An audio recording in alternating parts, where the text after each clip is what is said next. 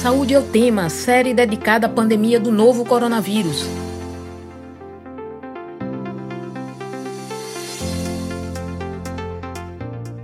Olá, ouvinte das rádios Universitária FM 99.9 MHz e Paulo Freire AM 820 kHz. Outubro Rosa é o mês de prevenção contra o câncer de mama. Além de informar sobre a doença, também proporciona maior acesso aos serviços de diagnóstico e contribui para a redução da mortalidade. No entanto, quando uma paciente é diagnosticada com câncer, vem logo um misto de sentimentos, principalmente o medo da doença. Por isso, o acompanhamento psicológico durante o tratamento é essencial para colaborar com o bem-estar emocional e ajudar na cura. O Saúde é o tema de hoje sobre o Outubro Rosa, fala do câncer de mama e do acompanhamento psicológico desde as etapas de diagnóstico até a cura. Eu sou Karina Barros, estudante de jornalismo da UFPE, e estarei com você nesta série especial do Saúde é o tema sobre a pandemia do novo coronavírus. Enquanto durarem as recomendações de distanciamento físico, vamos realizar o programa remotamente. Lembra que esta edição fica disponível no site Rádio Paulo Freire, www.fpe.br e nas plataformas de podcast.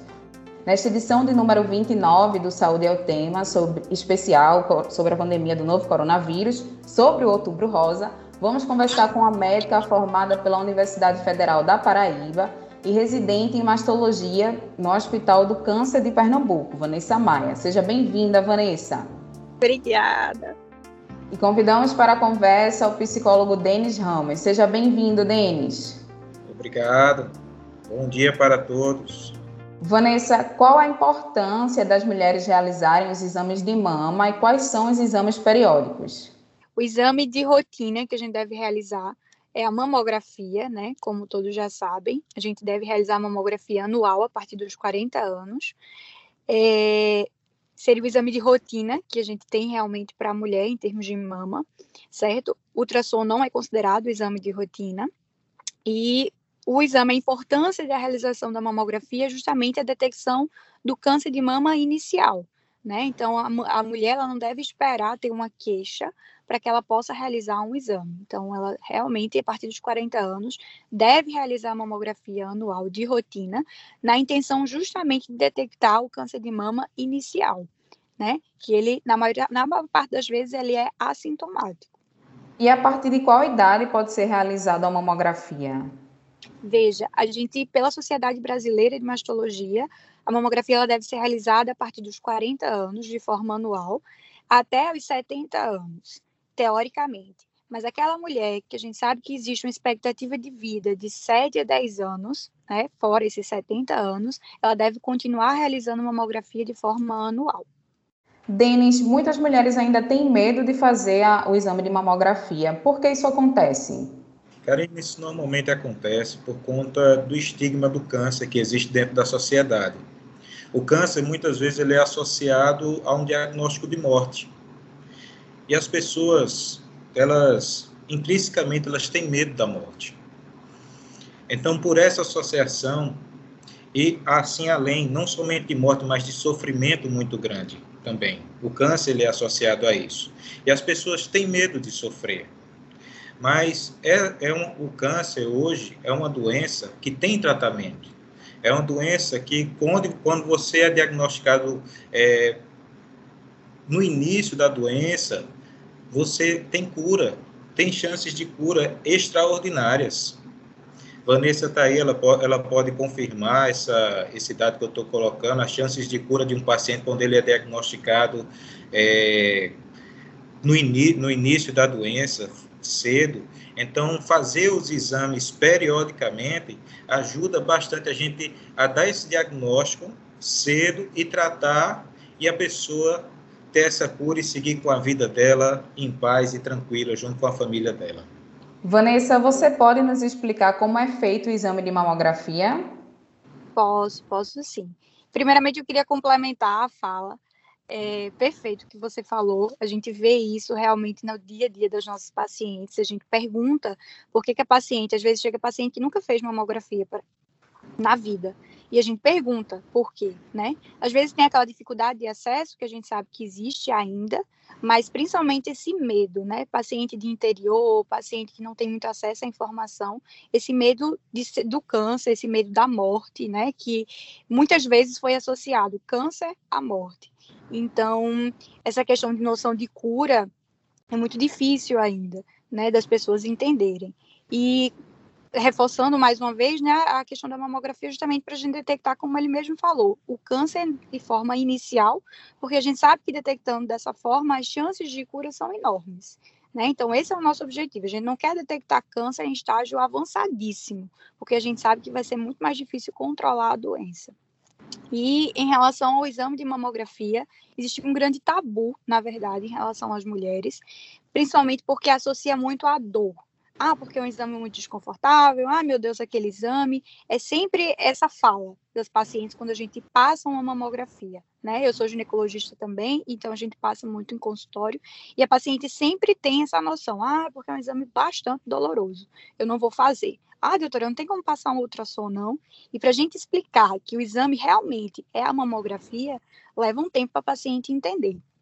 Mas o exame de mamografia é um exame que existe um, um, percentual de radiação que é irrisório, certo? Ou seja, um, percentual que não vai dar câncer, não vai. Que às vezes os pacientes, ah, doutor, é um exame que tem radiação, que vai dar câncer futuramente. Então, tirar essa associação das pacientes, mas é um exame que a paciente ela coloca a mama em uma determinada máquina, que é um mamógrafo, e é feito incidências daquela mama, né? Oblíquo médio lateral e crânio caudal, que a gente chama, que vê a mama de cima para baixo e vê a mama lateralizada, no intuito de pegar todo o tecido mamário e, consequentemente, visualizar lesões que estejam tanto na mama quanto na região axilar. Né, uma vez que a gente sabe que o câncer de mama existe a lesão na mama, mas que pode ter comprometimento axilar. Então é importante o exame dessas duas regiões. Mas basicamente é um exame que a gente vai ter a paciente colocando a mama nesse aparelho, onde vai ser feito essas duas incidências e a visualização dessas duas regiões. É um exame rápido, que não demora. Existe um certo incômodo, certo? Existem aquelas pacientes que têm uma maior sensibilização, porém não é coisa de outro mundo, é algo totalmente factível, algo totalmente que pode ser realizado por qualquer mulher, inclusive mulheres que têm lesão na mama. Vanessa, o exame das mamas realizado pela própria mulher apalpando os seios pode ajudar até mesmo no conhecimento do próprio corpo, mas esse autoexame previne a doença? Não, não é suficiente. Como você mesmo falou, o exame né, das mamas, o autoexame, que ela mesma, é para se conhecer. Então, para realmente ela ter a percepção de que algo mudou. E que se algo mudar, ela procurar o especialista mas não é suficiente para prevenir, não. A gente tem que realmente realizar a mamografia, é a única forma de prevenção. A mamografia é um dos poucos exames que reduz mortalidade. Então, é, o impacto é tão grande da realização da mamografia que a gente tem realmente a diminuição da mortalidade. Então, é de extrema importância e não substitui o autoexame nem ultrassom, não substitui a mamografia. Denis, o que pode ser feito para que as mulheres não tenham medo de realizar o exame de mama? Para que as mulheres não tenham medo de realizar o exame de mama, isso que está acontecendo agora, uma melhor divulgação a respeito do câncer, gerar mais informação, ciência a respeito, a respeito disso, combater os, os estigmas que estão dentro, dentro da sociedade. A ciência ele tem evoluído e tem trazido grandes contribuições para a saúde da, dessas mulheres. Né? E é, mostrando que não é algo a ser temido, mas quando acontece é algo a ser enfrentado e tem e tem nós temos recursos para enfrentar essa doença hoje em dia. E reforçando mais uma vez, quando é, é, é diagnosticado previamente, forma cedo, as chances de cura são altíssimas. Vanessa, você deseja complementar?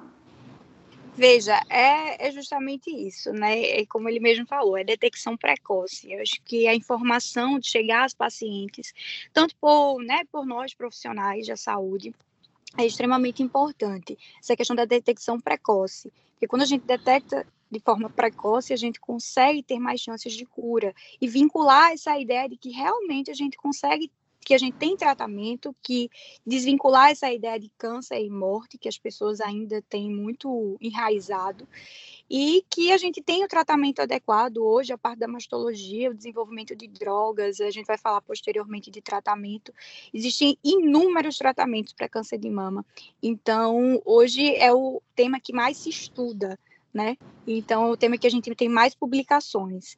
Então, é algo que realmente a gente tem muitas possibilidades de tratamento. Então, um diagnóstico de câncer de, mama é, não é um, um atestado de morte, né, como já foi no passado. Hoje, é, na verdade, possibilidades, múltiplas possibilidades de tratamento. Então, realmente é isso. Enquanto, e mais uma vez é, reforçando, né? Quanto mais você diagnostica de forma precoce, melhor para aquela paciente. Né? Ela, e é justamente, é justamente esse o intuito da mamografia para as pessoas poderem né, entender quando a gente fala diagnóstico precoce, é, a maior parte, o câncer inicial, ele se manifesta através de microcalcificações, que são como se fossem uns pontinhos de cálcio na mama. E esse pontinho de cálcio, ele é assintomático. E ele só vai conseguir ser visto, na maioria das vezes, pela mamografia. Por isso, que a gente vincula mamografia e detecção precoce. E a mamografia é o exame de rastreio, é o exame que a gente deve realizar para detecção. Vanessa, o exame de mama, é, como você falou, ele serve para identificar lesões, nódulos. O que acontece depois da realização do exame, caso seja detectada alguma alteração nos seios? Isso. Assim que a gente detecta alguma alteração através da mamografia, a gente pode ter a complementação através de outros exames, como a ultrassom, para delimitar as características da lesão, que possa chamar a atenção se é uma lesão suspeita, um nódulo suspeito ou não, para que a gente possa prosseguir posteriormente com a biópsia, que é o único é, exame que vai dar diagnóstico de câncer, né? O diagnóstico de certeza, que é o histopatológico, é a biópsia. Então, a gente vai, tem a lesão, a gente vai identificar as características da lesão com exames complementares e, posteriormente, a gente vai prosseguir com a biópsia.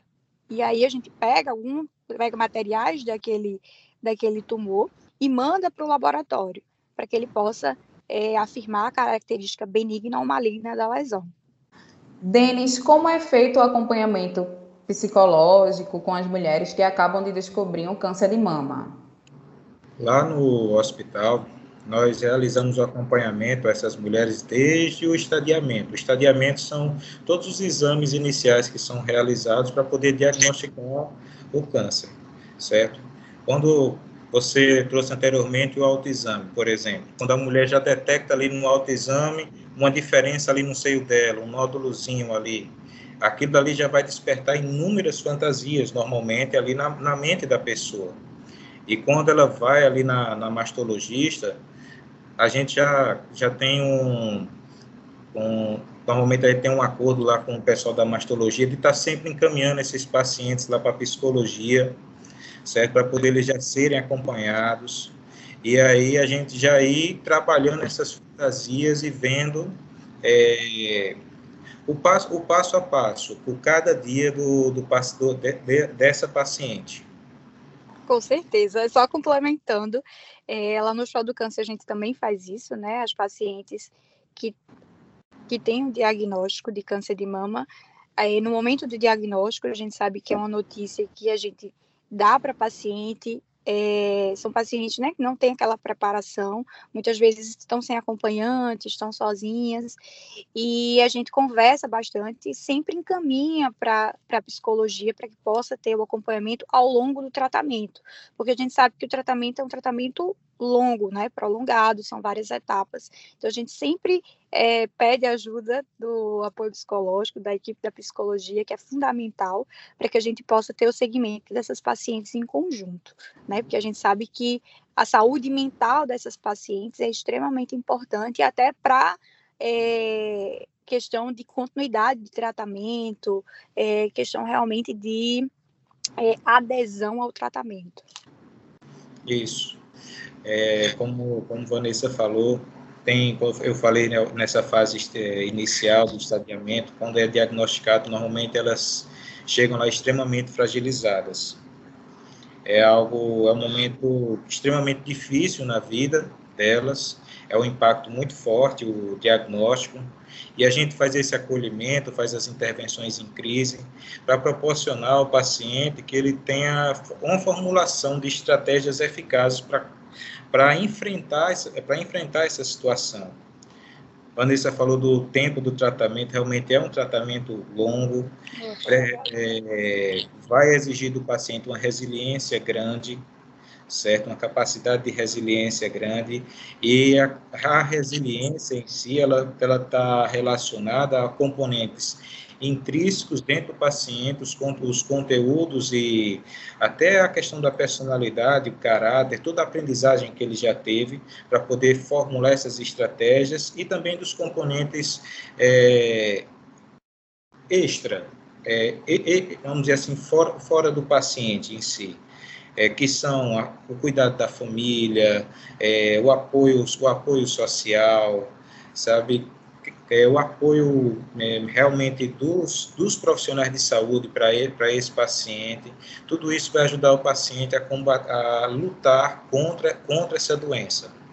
Exatamente, e é só complementando, não faz nem duas semanas que eu atendi uma paciente que abandonou o tratamento por depressão para você ver o quanto a saúde mental é extremamente importante, né? Como o Deide falou, é um impacto muito grande para a paciente, realmente é um momento extremamente difícil, e se ela não tiver o apoio, né, de uma, uma rede de apoio, que é difícil em algumas situações, ela realmente não adere ao tratamento, ela foge, ela não aceita, ela tem a negação, e a gente tem muita dificuldade em relação a isso, assim, de realmente lidar com essas pacientes se não tiver o apoio da psicologia os transtornos de ansiedade, a síndrome depressiva, elas são um dos das, das que aflige mais a saúde mental dos pacientes, sabe? Muitos pacientes, infelizmente, acabam, acabam desenvolvendo esses transtornos, sabe? Altera, altera o sono, a, a, qualidade do sono, a convivência com as, a convivência com as pessoas, transtornos de adaptação também a gente vê em, em, em pacientes oncológicos, a depressão, o, o, índice de suicídio também. E esse índice de suicídio ele aumenta mais quando a pessoa não tem essa, essa rede de apoio, como Vanessa, como Vanessa falou. Aí, o apoio familiar é essencial para um, o paciente. E para as mulheres que têm câncer de mama, o apoio dos maridos, principalmente elas que são casadas, sabe? É, eu já, já, já dei essa fala em recado aí para os maridos. Maridos apoiem suas, suas esposas. Estejam, jun, estejam junto com eles. Sabe, o, o, parceiro, o companheiro, a companheira, estejam junto, juntos aí para poder ajudar, ajudar essa paciente a passar por esse momento. É, eu costumo dizer para minhas pacientes que é um momento de provação, né? É, e isso dos maridos é é assim que você falou, tocou no assunto chave, porque a gente vê muitas pacientes que se separaram, né, que já não tinham apoio e aí as que tinham acabam perdendo, porque mais do que nunca quando a gente lida com câncer de mama, né, na mulher, é, a parte, digamos assim, de estética, ela pesa muito. E a gente sabe que isso para a mulher é muito importante, né? Então, perder uma mama, cair um cabelo, né? Apesar de a gente é, certas pessoas encararem isso, né, como algo, ah, o cabelo cai depois, cresce depois, a mama a gente coloca outra, mas para a mulher é muito forte isso. Então, às vezes, quando a gente dá o diagnóstico, a primeira coisa que a paciente fala, vou perder minha mama, e cai no choro. Ou então, vou perder meu cabelo, o cabelo vai cair e entra em pânico. Então, a gente sabe, aí a gente vê realmente que, assim, é o cabelo, a mama, que para algumas pessoas ah, é besteira e tudo, mas na verdade não é. Para a mulher tem um significado muito forte, né? E isso altera bastante a saúde mental da mulher, realmente. Tem paciente que entra, cai no choro, justamente pela notícia estar tá vinculada a essas coisas. É verdade esse a questão da autoimagem, a sexualidade, tudo isso são coisas que a gente trabalha lá quando a gente está junto com o paciente e é verdadeiramente afetado. Sabe o quanto o quanto se incrementa é, a energia psíquica, por exemplo, na forma do cabelo, no, no, no, no como, como você como você está se vendo ali nessa imagem, né? E para a mulher poder se imaginar, poxa, eu vou perder meu cabelo, vou ficar carequinha, minha beleza. a mama. É, é, que é um símbolo de sexualidade e de aceitação do marido, muitas vezes. Então, tem mulheres que até escondem o diagnóstico da família. Sabe? Que às vezes a família só vem saber no dia da cirurgia. Exato. Exato. Escondem, é, às vezes desistem porque não, não, não, não conseguem enfrentar, mas a gente está ali para poder ajudar realmente essa paciente a, a enfrentar e, e, e, passar por tudo isso, né? É, trabalhar to, toda, todas, todas essas questões. E é um, e é um passo a passo, sabe? Do, do desenvolvimento dessa sexualidade, é, não somente pelo medo, mas até após, após a, a cirurgia, porque existe a cirurgia de, de mastectomia da, da que é a retirada da mama em si. A gente trabalha também essa questão da sexualidade para elas poderem é, se, se, se aceitar e poder ter uma vida sexual ativa e, vamos dizer assim, voltar a talvez até melhor do que era antes.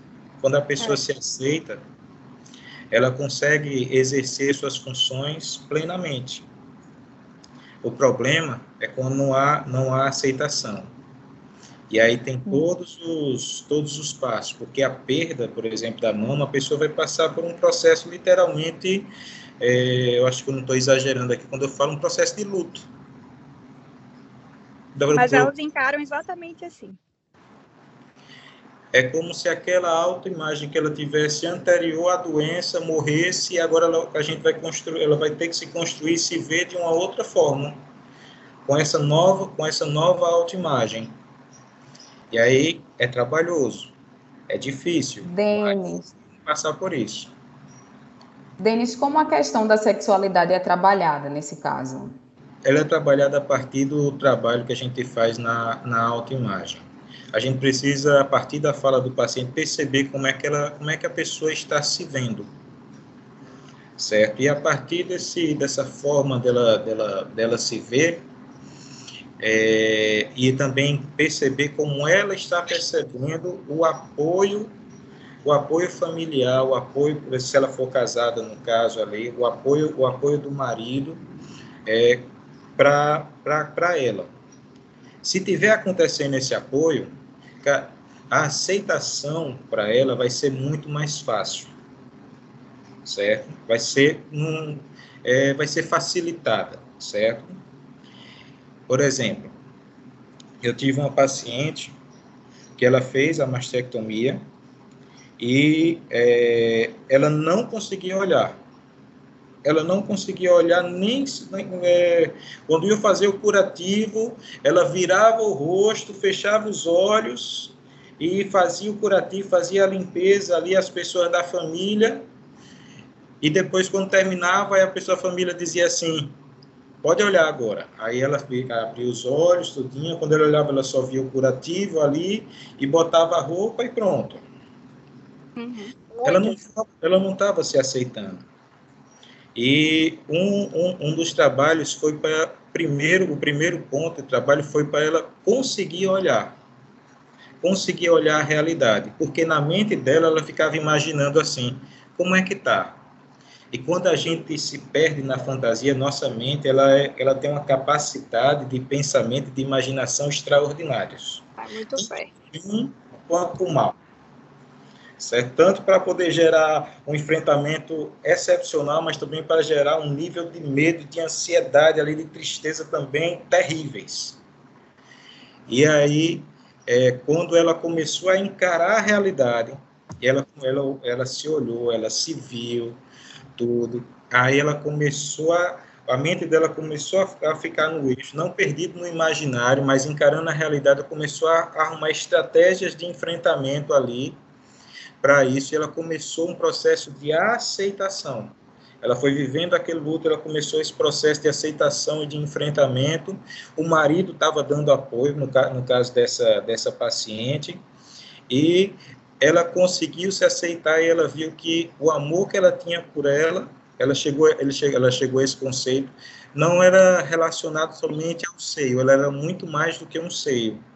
E que o amor que ela tinha por, por esse marido pela família, tudinho, valiam muito mais do que aquele seio. E assim, nessa construção mental, ela conseguiu desenvolver o relacionamento dela, tudo, conseguiu ter um relacionamento sexual ativo com, ativo com o marido, onde ela conseguia se mostrar. Foi assim um desenvolvimento excepcional dessa paciente. Ela saiu, é, se a gente for falar de forma bem, num linguajar bem é, não, não, não, não culto, mas como é que, como é, como é que se diz? Me fugiu a palavra aqui agora. É, popular. Ela estava no fundo do poço e conseguiu sair desse, desse poço e conseguiu exercer a vida dela muito bem, obrigado. Deu para entender? Sim. É, Vanessa, você precisou lidar com casos desse tipo? Como foi essa situação? Ah, a gente lida muito, né? Apesar. Eh, posteriormente a gente vai falar muito de cirurgia da mama, mas a gente faz ainda mastectomia, né? É uma cirurgia da mama. E a gente tem lida muito com esse tipo de situação que ele exatamente falou. Quando você vai tirar o curativo, que a gente vai liberar as pacientes no outro dia, as pacientes evitam olhar. Isso é uma atitude muito frequente, né? e às vezes contam com acompanhante, não quer que a família veja, não quer que o acompanhante veja, e eu sempre falo, por que não, né? E eu sempre pergunto questiono, ah, doutora, agora não, deixa em casa que eu vejo, eu vejo sozinha. Então, é uma atitude que realmente a gente tem com as pacientes mastectomizadas. Tem aquelas que aceitam realmente, mais tranquilamente, e outras que têm essa certa resistência que Dente falou, né, vivenciada, mas que a gente vivencia também, principalmente no sentido de quando a gente vai liberar as pacientes. Então, essa questão de aceitação, né? Meu marido vai aceitar, é a minha família vai aceitar, preocupação da aceitação da sociedade frente àquilo que a vida toda vai dela vai mudar porque ela não tem mais aquela mama. Então existe uma preocupação muito grande. E eu já até tive que lidar com situações desagradáveis do ponto de vista do marido ser acompanhante e a gente está lá retirando né, o curativo e a única preocupação dele é quando a paciente vai fazer a reconstrução nem como foi feito, para você ver, né, o quanto preconceito as pacientes elas enfrentam, quantas dificuldades elas enfrentam. Não basta você enfrentar a doença, que, enfim, já é um grande desafio, mas essa aceitação por parte da família e do marido. Então, a única preocupação dele é e a reconstrução, quando é que vai ser feita? E não queria saber o que tinha acontecido na cirurgia, quais seriam os próximos passos, essas experiências que vocês estão compartilhando são muito importantes, principalmente para as ouvintes que receberam o diagnóstico e estão com medo né, da doença. Hoje o Saúde Eu Tenho, em especial coronavírus, fala sobre o outubro rosa. E para falar sobre isso, recebemos a médica formada pela Universidade Federal da Paraíba e residente em mastologia no Hospital do Câncer de Pernambuco, a Vanessa Maia, e também o psicólogo Denis Ramos. Por conta das recomendações de distanciamento físico, o programa acontece de maneira remota. Denis, em casos de diagnóstico da doença, como os familiares e amigos devem lidar com a situação do paciente com câncer? É, diria que a palavra-chave seria empatia. Sabe, seja empático. Tente não transferir seus medos para o paciente escute, o paciente, normalmente quando recebe esse diagnóstico, ele já, a imaginação dele, as fantasias dele já estão bem afloradas já. Escute, acolha esse paciente. Tenha, tenha um acolhimento a, a esse familiar que recebeu esse diagnóstico. Apoie, esteja junto. Você não precisa temer pelo paciente, mas você precisa dar força ao paciente. Apesar que é, quando eu digo isso, eu sei que os familiares também temem pelo paciente, certo? E é importante também reconhecer esse sentimento dentro de si e dar, e dar força. Lá no hospital, a gente não somente acompanha o paciente, mas a gente também acompanha a família. A gente abre esse espaço de escuta para a família, porque os familiares também são muito afligidos mesmo, é um impacto emocional muito forte dentro da família. e dos amigos também. Quais são os tratamentos que devem ser realizados isoladamente ou em combinação para o câncer de mama? Veja, gente, como eu falei, né, é a área que mais se estuda e que mais se publica. Então, em termos de tratamento, a gente tem múltiplas é, possibilidades. Mas a gente tem a quimioterapia, que costuma ser hoje, na maioria dos casos, o primeiro tratamento, que a gente chama de quimioterapia neoadjuvante, que é aquela que é feita antes da cirurgia, com o intuito de redução tumoral, né, redução do tamanho do tumor, para que possa ajudar em uma cirurgia posteriormente mais conservadora é, e que a paciente tenha um melhor prognóstico, melhores resultados, menor recidiva lá no futuro. Então, essa quimioterapia geralmente ela vai durar de 5 a 6 meses, tá? É, posteriormente, a gente programa a cirurgia daquela paciente, que pode ser uma cirurgia mais conservadora, retirada apenas de uma parte da mama. Isso vai depender bastante do resultado que a gente teve da quimioterapia, do tamanho do tumor, da relação do tamanho do tumor com a mama da paciente. Posteriormente à cirurgia, a gente, a depender da resultado, do resultado da cirurgia, da biópsia, a gente tem a radioterapia, que pode ser feita ou não, isso aí é individualizado, certo? Que vai em média, aí a gente usa hoje um sistema que a gente chama de hipofracionamento, que é tentar reduzir o máximo o tempo daquela radioterapia. Então, antigamente tinha uma radioterapia super estendida. Hoje os estudos mostram que a radioterapia em menos tempo ela é capaz de reproduzir os mesmos resultados. Então, em média, três semanas, tá? E posteriormente aquela paciente ela vai tendo segmento tanto com a oncologia quanto com a mastologia, para que a gente possa sempre estar realizando exames de rotina e consequentemente é, o acompanhamento. Aquela paciente também a depender do tipo de câncer de mama que ela teve, ela pode usar hormonioterapia, que é um comprimidozinho que ela usa diariamente. É uma terapia sistêmica também, né? que ela vai usar no intuito de diminuir recidiva lá no futuro. Porque a grande preocupação da gente não é só retirar o tumor daquela paciente, mas que ela possa recidivar menos no futuro, que ela tenha menos chances de recidivar. Então, quando a gente usa não só a cirurgia, mas a gente faz radioterapia, quando a gente usa hormônio, é o intuito realmente de, ter, de diminuir a recidiva lá no futuro daquela paciente. Então, é um tratamento em conjunto e multidisciplinar. Né? E fora isso, a gente tem o apoio da psicologia, sempre em conjunto, da fisioterapia, que é extremamente importante. Então, é a equipe multidisciplinar realmente que atua nesse tratamento aí. Denis, você deseja complementar? Que eu estava pensando aqui é sobre o como a gente já vinha falando, sobre o impacto emocional, não é? Diante de todo, de todo esse tratamento, a quimioterapia, a radioterapia, essas, fa essas fases do, do tratamento, o imaginário. Mas uma das coisas que eu vejo que mais marcam os pacientes é esse medo da reincidiva. Sabe, esse medo dessa volta desse câncer. Tô, tô, tô terminando o tratamento, tô fazendo tudo direitinho tal, mas será que eu vou ficar curado?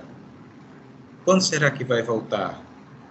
Sabe, tem pacientes que chegam para a gente lá e que a gente é, acompanha, que às vezes já chegam, então, às vezes até após o, após o, o, o tratamento, e diz, doutor, vai voltar. Eu sei que vai voltar. Veja a, a, até onde chega, até onde chega, chega esse imaginário, né?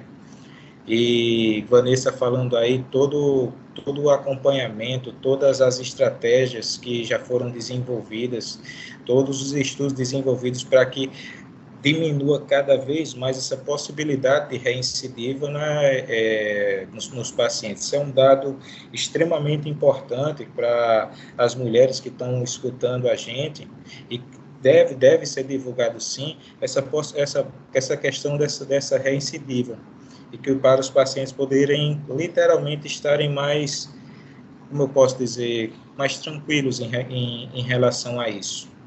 É, em relação a isso que ele falou, é como eu disse, né? Hoje a gente tem o intuito de controle da doença, mas a gente tem essa preocupação também da questão da recidiva. E esse medo que ele falou é algo que os pacientes perguntam para a gente. Então, aquele medo de, doutora, a doença vai voltar? Ela pode voltar? Então, é um questionamento muito frequente no consultório da gente, né, no hospital, quando a gente lida, é, principalmente depois da cirurgia, de todo o processo que ela passou da quimioterapia, de todo o processo que ela passou da cirurgia, e esse medo de passar por esse processo novamente.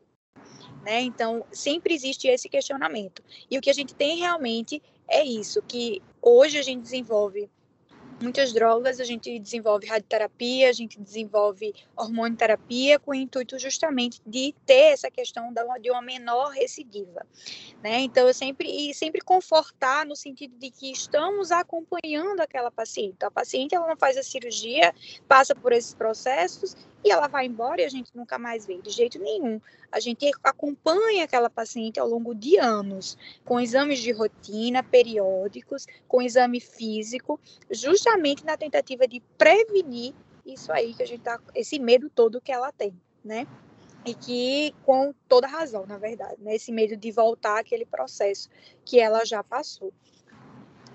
É, só complementando também, é, colocar que esses medos, eles são fatores ansiogênicos, certo? E quando a pessoa, ela vive, é, vamos dizer assim, por essas fantasias, ela esquece de viver o hoje. De viver aquilo, aquilo que ela pode viver hoje. E ela traz uma, uma carga emocional para o hoje de algo que pode, pode acontecer. Ou não talvez, acontecer. Talvez nunca aconteça ali, sabe? E é, a gente trabalha lá, é, lá na psicologia, a gente trabalha justamente essa questão da, da ansiedade. E para o paciente aprender, o próprio paciente aprender a se dar limite, sabe? Aprender a vivenciar aquele hoje. Isso. Eu, eu costumo dizer, Denis, que é assim, uma etapa de cada vez. Né? É, exato. Vivenciar uma etapa de cada vez. Então, a gente passou pela quimioterapia, ótimo, vitória passamos pela cirurgia, ótimo, mais uma vitória. E assim a gente vai passando por cada etapa e comemorando realmente cada vitória e sabendo vivenciar aquele momento, né? E não ter essa preocupação, ah, meu Deus, daqui a um ano como é que vai estar os meus exames, daqui a dois anos, mas aprender a vivenciar cada dia, né? Cada, cada etapa. Cada momento.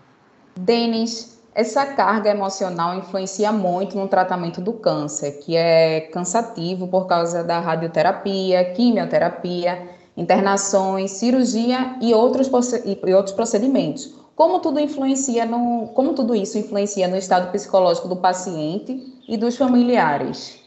É, como foi falado anteriormente, essa carga, essa carga emocional dessa, desse momento vivido pelos pacientes podem gerar transtornos mentais. Então, transtorno de ansiedade, por exemplo, um transtorno, um transtorno de, de adaptação, certo? Um, pode, pode, gerar, pode gerar uma depressão, tá certo? E aí, depressão, uma depressão leve, uma depressão moderada, uma depressão grave. Isso se, se, não, se não for cuidado o paciente. Por isso que a gente enfatiza, certo, que esses pacientes venham para o setor de psicologia para eles poderem serem a, a, a, acompanhados.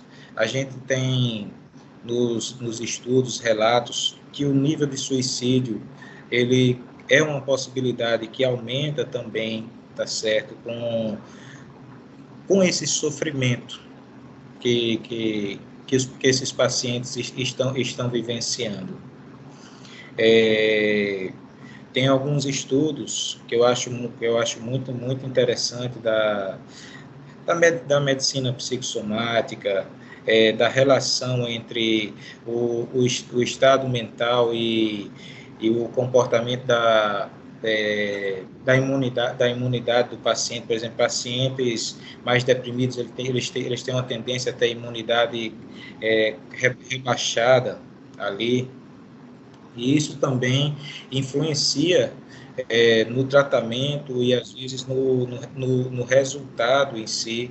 A gente vê agora trazendo assim mais uma questão uma questão de prática. Quando o paciente, por exemplo, ele desiste de si, desiste desiste do tratamento, o quanto tem uma progressão mais rápida da, da, da doença em si. Quando o paciente está enfrentando, quanto ali ele consegue vencer coisas que são cara, considerado para a gente assim extraordinárias.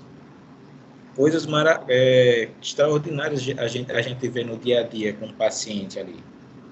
Vanessa, a pandemia contribuiu para aumentar a carga emocional? Ah, com certeza. É, tem uma dúvida muito né, frequente das pessoas que até me perguntam, tanto essa questão da carga emocional quanto questão de diagnóstico. A gente sabe que é uma vivência do nosso ambulatório que muitas pacientes se afastaram até mesmo do tratamento, do segmento, em virtude da pandemia. Então, ah, doutora, eu não consegui vir ano passado porque foi a época da pandemia, é, e não consegui vir porque eu estava isolada, eu estava dentro de casa, porque eu não queria sair. Teve essa questão, então isso dificulta bastante tanto o segmento quanto o diagnóstico, certo? Então, muitas mulheres deixaram de fazer, sim, exames e, consequentemente, isso impacta em diagnóstico. Em relação à ansiedade, comportamento ansioso, com certeza, né? Ao longo dessa pandemia, a gente sabe que vários distúrbios é, psiquiátricos, psico, psicológicos foram gerados em virtude da pandemia, não só no paciente oncológico, mas de uma maneira geral na população, e no paciente oncológico mais ainda. Né, porque ele ficou aquela coisa, eu tenho um câncer, eu estou em tratamento, mas ao mesmo tempo tem a questão da pandemia e eu não vou, não estou conseguindo ir para o médico, eu tenho medo de ir, eu tenho medo de me expor, eu tenho medo de procurar, e então ficou naquele dilema. Né? Então, a gente vê que muitas pacientes até perderam parentes, e isso amedronta mais ainda, desenvolveram com certeza mais ansiedade. Então, a gente vê isso no que elas falam para a gente, né? A doutora, quando a gente pergunta, cadê os exames do ano passado? Ah, não fiz. Não fiz porque eu estava com medo de vir, era pandemia, estava isolada, não sei, é, perdi vários parentes. Então, isso realmente é uma, foi uma vivência frequente assim da gente, né? Um relato frequente de ser ouvido. Vanessa, devemos falar que os homens também podem ter câncer de mama? Isso. É, o câncer de mama também está presente no homem. O homem também tem glândula mamária, tá? Bem menos do que a mulher, mas ele tem. É um câncer raro, é, acomete menos de 1% da população. Porém, é um câncer que a gente é, deve ser falado sim, ele está presente, ele existe. Inclusive, tenho pacientes homens lá no Hospital do Câncer com diagnóstico e, e que fazem seguimento. É, às vezes acontece de pacientes quererem desistir do tratamento do câncer por causa do tempo né, de tratamento e da rotina cansativa. É, Denis, os que os psicólogos devem fazer para que a pessoa continue o tratamento? Normalmente, as pessoas que tendem que, che que chegam a essa ideia, saiba que o nível de sofrimento mental que elas estão vivendo é algo exacerbado, é muito grande, certo? E normalmente a gente faz o acolhimento a esse paciente, a gente, a gente escuta ele, vê os motivos dele, a gente conversa a respeito do impacto da, da, da, da decisão dele, que ele está tomando ali. E muitos pacientes, quando chegam lá nesse, nesse nível, o que a gente vê é que ele tem guardado esses sentimentos, não tem conversado com ninguém. E quando ele consegue desabafar ali com a gente, ele começa a raciocinar melhor ali. E muitas vezes ele, só o fato da gente escutar, não precisou de argumentação, não precisou nada, mas a gente poder escutar esse, esse paciente. Ele começa a raciocinar melhor ali, ele começa a se sentir mais forte, ele muitas vezes eles não desistem e dão essa continuidade ao, ao tratamento em si. Existem as desistências? Existem, existem, tá certo? Mas normalmente até esses pacientes que desistem, eles acabam retornando para a gente em algum outro momento, em algum outro momento da doença. Segundo o relatório do Fundo Mundial de Pesquisa do Câncer, divulgado em 2020, a alimentação saudável é uma das aliadas na luta contra o câncer de mama. O documento também acrescenta que não fumar e evitar a exposição excessiva ao sol pode prevenir tumores. Vanessa, quais as recomendações para evitar o surgimento de câncer de mama? Veja só, é, a maioria das pessoas se preocupa muito com câncer hereditário, né? A gente sabe que dos, dos tipos de câncer de mama que a gente tem, 5% são hereditários. Todos os outros, mais de 80%, são por fatores de riscos relacionados principalmente a fatores ambientais e de estilo de vida. Então, tabagismo, sedentarismo, obesidade, né? É, pacientes que não tiveram é, filhos, né, que a gente chama de nuliparidade, ou pacientes que tiveram filhos tardiamente, acima dos 30 anos, pacientes que tiveram menstruação muito precoce e uma menopausa muito tardia, ou seja, teve uma exposição hormonal muito alta, muito grande, extensa, também tem um maior fator de risco. Então, o que a gente mais fala para os pacientes, mudança de estilo de vida é fundamental. É, todo mundo está preocupado com hereditariedade, mas a gente sabe que mais de 80% são por realmente fatores ambientais, fatores de estilo de vida mesmo da paciente. Então, a obesidade lá, ela está preocupada se é tudo bem, a questão de parentesco de primeiro grau, ótimo. Mas a obesidade, o tabagismo, tudo isso a gente deve falar para a paciente, né? E assim, ah, agora eu já tenho câncer, já tenho um diagnóstico, até para o prognóstico daquela paciente, né, questão de recorrência, é importante a mudança desses hábitos. Então, obesidade, como você mesmo falou, está extremamente ligada a câncer de mama. A gente sabe que existe um tipo de câncer de mama que é o hormonal, então aquele câncer de mama que ele é alimentado por hormônio, e a gente sabe que tem paciente que é obesa que na obesidade no tecido adiposo, que é a gordurinha dela, existe conversão de hormônio, transformação de hormônio, produção de hormônio. Então, aquela paciente produz mais hormônio, consequentemente, ela estimula mais e a propensão a ter câncer de mama ela é maior também. Então, como você mesmo falou, a obesidade está, está extremamente ligada a câncer de mama. É um fator de risco, assim, fundamental. Aproveite que no mês de outubro muitas prefeituras oferecem exames de mamografia e vá fazer. Procurem um mastologista. Bom, o Saúde é o tema fica por aqui. Fique atento à vacinação, se você já pode tomar, agende logo. E mesmo se você já foi vacinado, continue seguindo as medidas de prevenção. Para mais informações, consulte a Secretaria de Saúde do seu município. Esta edição do Saúde é o Tema fica disponível no site radiopaulofreire.fpe.br e nas plataformas de podcast.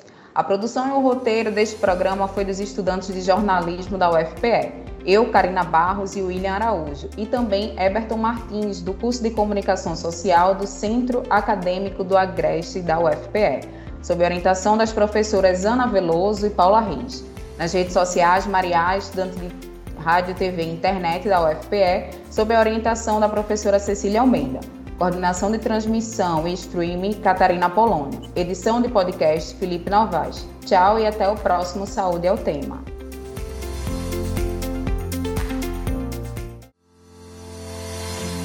Saúde é o tema, série dedicada à pandemia do novo coronavírus, uma produção da Rádio Universitária Paulo Freire, AM 820 kHz, e da Universitária FM 99.9 MHz, com o apoio do programa Fora da Curva e da Pró-Reitoria de Extensão e Cultura da Universidade Federal de Pernambuco. A música tema é a faixa Teamwork, de Scott Holmes. Para mais informações, acesse www.ufpe.br/rpf.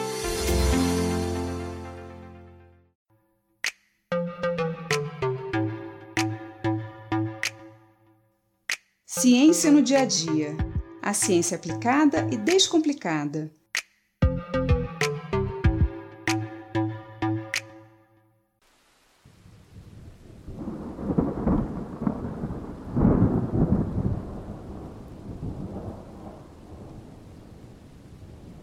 Esses trovões são meio assustadores, né?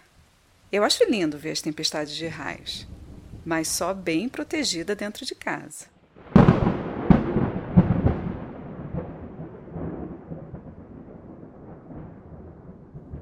Mas o que são os trovões? E qual é a diferença entre raio e relâmpago? Bom, os raios são descargas elétricas que podem ocorrer dentro de uma nuvem, entre nuvens, entre a nuvem e o ar à sua volta e também entre a nuvem e a Terra. Essa descarga elétrica vem acompanhada de uma energia luminosa, uma luz, que chamamos de relâmpago, e de uma energia sonora, o barulho, que chamamos de trovão. E por que essas descargas elétricas acontecem? As nuvens são um grande amontoado de vapor de água, que evapora dos lagos, rios e oceanos está se condensando, ou seja, voltando para o estado líquido por causa das baixas temperaturas do ar. Então, dentro das nuvens, nós temos ar, vapor de água, gotículas de água já condensada e até cristais de gelo. No interior das nuvens, a temperatura é mais alta do que no exterior. E essa diferença de temperatura faz com que o ar se movimente dentro dela. E nesse movimento do ar, os cristais de gelo se chocam. E essa colisão gera uma separação de cargas positivas e negativas dentro das nuvens. As cargas negativas ficam na base das nuvens, enquanto que as cargas positivas ficam no topo. E assim, essa diferença de cargas gera descarga elétrica, ou raio, como numa pilha, onde os elétrons caminham do lado negativo para o positivo. E essa descarga pode acontecer também entre a nuvem e a Terra. As nuvens carregadas, com a carga negativa na base e positiva no topo, induzem uma reorganização de cargas na superfície da Terra, ficando com a carga positiva na superfície. Assim, as cargas negativas da nuvem são atraídas pela Terra e as cargas positivas da Terra são atraídas pela nuvem. No momento em que essas cargas diferentes se encontram, o circuito é fechado e o raio se forma. Por isso, quanto mais alto o ponto na Terra, maior é a probabilidade do circuito fechar nesse ponto, pois ele estará mais perto da nuvem. O circuito vai se fechar provavelmente numa árvore ou num prédio alto antes de se fechar em você. Mas se você está num campo ou numa praia e o ponto mais alto daquela região é você, a probabilidade do circuito se fechar em você é enorme. Por isso, é muito perigoso estar desabrigado numa tempestade de raios. Evite locais descampados, como parques e praias. Não se abrigue debaixo de árvores ou barracas e, uma vez em casa, não fique debruçado nas janelas. Mesmo que sua casa ou prédio tenha para-raios, parte dessa descarga pode dissipar pelas paredes e te atingir. O barulho que ouvimos junto com o raio é o resultado do deslocamento de ar que é gerado pela alta temperatura dessa descarga elétrica. Por isso, juntamente com o relâmpago, vem o trovão. Mas se tanto a luz quanto o som fazem parte do mesmo evento, que é o raio, por que muitas vezes ouvimos o barulho do trovão bem depois do raio? Essa diferença de tempo acontece porque a velocidade da luz no ar é muito maior do que a velocidade do som. Enquanto o som viaja a uma velocidade aproximada de 300 metros por segundo, a luz viaja a uma velocidade de 300 milhões de metros por segundo. Inclusive, é possível até calcular se o raio está próximo de nós pela diferença de tempo entre a luz e o som, ou seja, entre o relâmpago e o trovão. Como o som viaja a 340 metros por segundo, se você contar o tempo em segundos entre o relâmpago e o trovão e multiplicar esse número por 340, ou 300 para facilitar, você terá uma ideia de a quantos metros de distância a tempestade está de você. Mas, de qualquer forma, não vale a pena arriscar. Procure um lugar abrigado e aprecie a tempestade em segurança.